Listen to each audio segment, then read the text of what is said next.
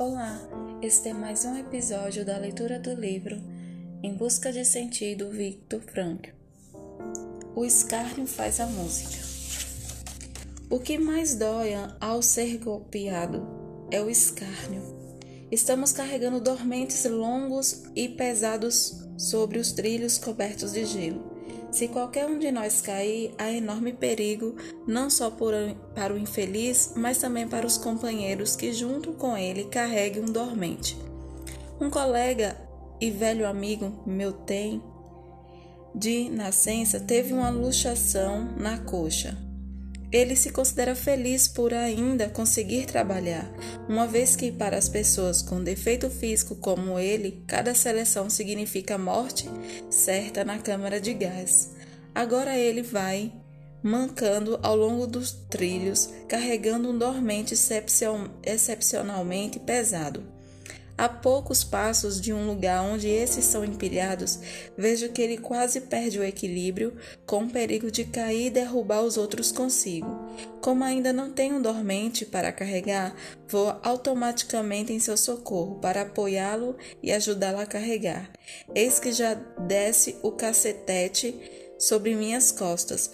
Com uma gritaria louca, sou repreendido e mandado de volta mas poucos minutos antes o mesmo supervisor acabara de me dizer, em tom de deboche, que nós, velhacos, não tinha espírito de camaradagem. De outra feita, em uma temperatura de 20 graus negativos, começamos a picar a camada superior do chão, que estava completamente congelada, em plena floresta, para assentar tubos de canalização de água. Na época que eu já estava bastante enfraquecido fisicamente. Chega o capataz, bochechudo e de faces rosadas. Seu rosto lembra uma perfeita cabeça de leitão. Noto que está usando luvas e que fazem muito bem naquele frio, enquanto nós temos que trabalhar sem elas. Além disso, traz um casaco de couro forrado de peles. Ele me fixa por algum tempo calado. Tenho um mau presságio, pois à minha frente se vê um monte de terra que permite controlar perfeitamente o quanto já produzi. Então ele começa: Seu vagabundo, estou de olho em você o tempo todo. Ainda vou ensiná-lo a trabalhar, mesmo que você tenha que arrancar a terra a dentes. Olha que faço você esticar as canelas aqui mesmo. Em dois dias acabo com você. Logo se vê que toda a sua vida nunca trabalhou. Afinal, o que você foi antes de vir aqui, seu porcalhão? Comerciante? Hein? Para mim, tanto faz. Tenho que levar a sério a sua ameaça e acabar comigo em pouco tempo. Fico parado de pé e o fito com firmeza nos olhos. Eu era médico especialista. O quê? Médico? Você aliviava o bolso das pessoas, isso sim. Senhor capataz, por casualidade meu trabalho principal era feito de graça em ambulatório para os pobres. Isto foi demais. Ele se atira em cima de mim, me derruba no chão e berra feito um louco. Não lembro mais o que, mas tive sorte. Um capo do meu grupo de trabalho se mostrava muito reconhecido para comigo. Passei a ser seu protegido desde quando ele dera atenção ao me contar os seus casos amorosos e conflitos matrimoniais durante a marcha de várias horas rumo ao local da obra. Filo com visível compreensão profissional e impressionei-o com os diagnósticos caracterológicos sobre a sua pessoa e alguns conselhos psicoterapêuticos.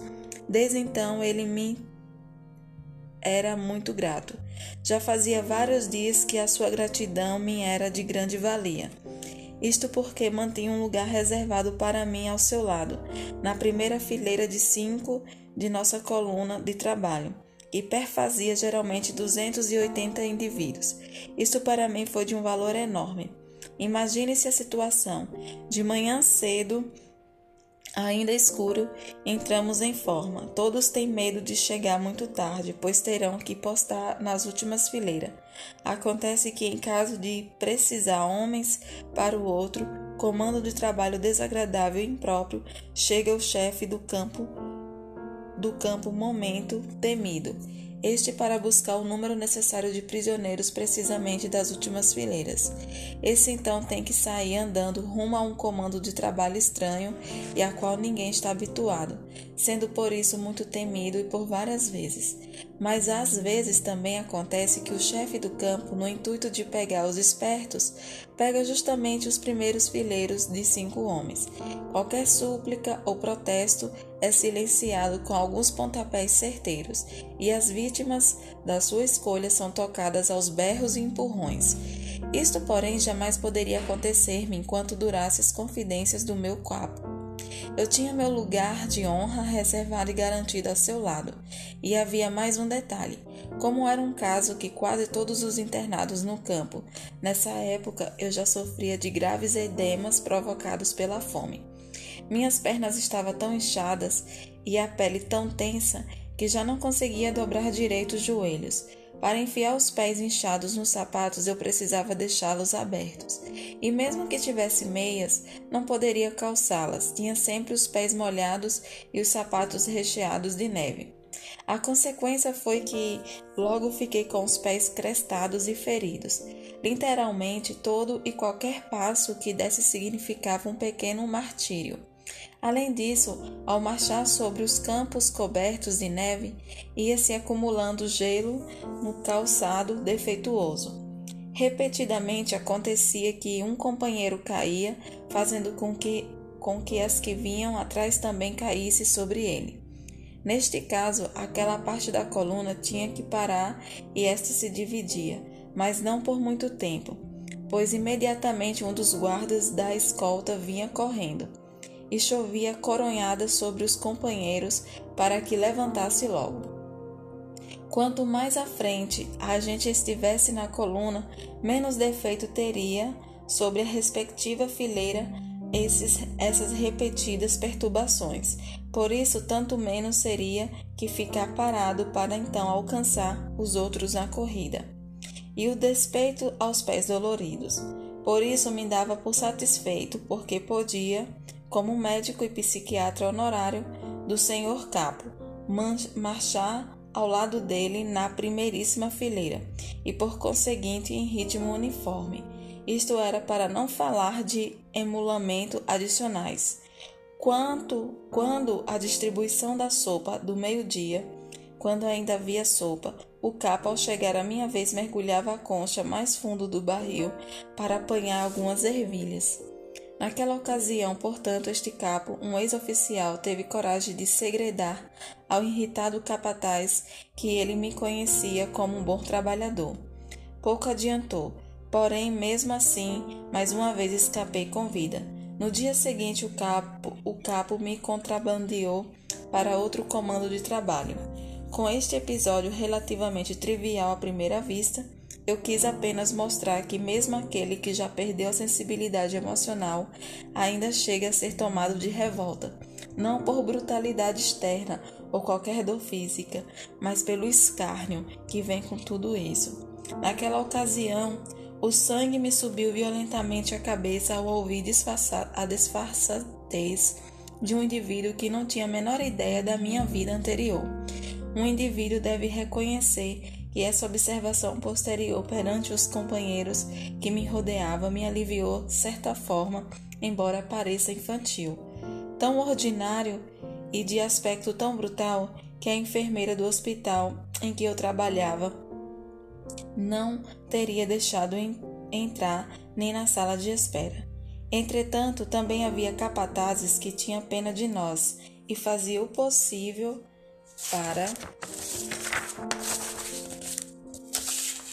amenizar nossa situação a menos no local da obra. É verdade que também eles frequentemente nos lançavam no rosto que um trabalhador normal, em menos tempo, renderia muito mais do que nós.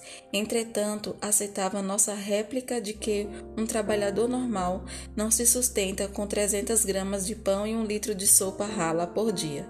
Teoricamente, a na prática era menos ainda, de que um trabalhador normal não está submetido à mesma pressão psicológica que nós, que nada ficávamos sabendo dos nossos familiares igualmente levados para os campos de concentração ou logo executado em câmara de gás, que um trabalhador normal não se encontra sob constante ameaça de morte diariamente que qualquer momento.